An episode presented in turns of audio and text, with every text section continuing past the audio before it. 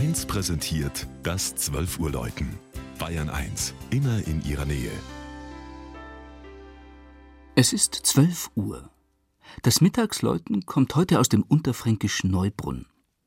Barbara Markus hat sich in dem Dorf im Landkreis Würzburg umgesehen.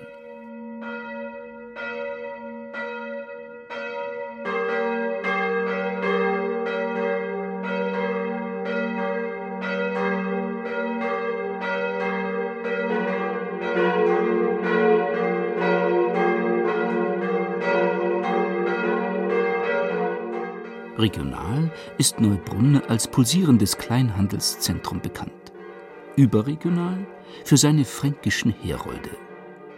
In ihren Landsknechtsuniformen treten die Fanfarenbläser, Trommler und Fahnenschwenker auch am kommenden Wochenende auf, wenn die Marktgemeinde ihre erste urkundliche Erwähnung vor 1200 Jahren feiern kann. Die 1700 Einwohner leben direkt an der Landesgrenze zu Baden-Württemberg.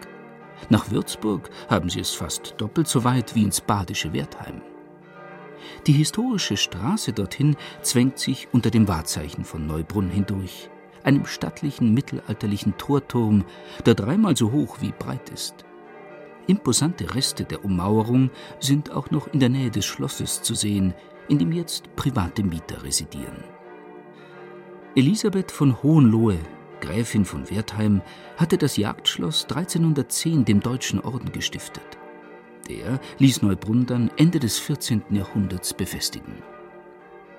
In Sichtweite zum Torturm steht der Kirchturm von St. Georg, der katholischen Pfarrkirche. Im Lauf der Jahrhunderte ist er von ehemals zwei auf fünf Geschosse emporgewachsen. Jede Erhöhung ging dabei mit einer Vergrößerung des Kirchenschiffs einher zuletzt Anfang des 20. Jahrhunderts. Weil aber im Westen für einen Anbau kein Platz mehr war, wurde das barocke Langhaus auf ganzer Breite nach Süden hin erweitert. Die Altäre, die Kanzel, ein prächtiger frühbarocker Taufstein und ein Opferstock von 1525 wechselten den Standort, blieben aber erhalten.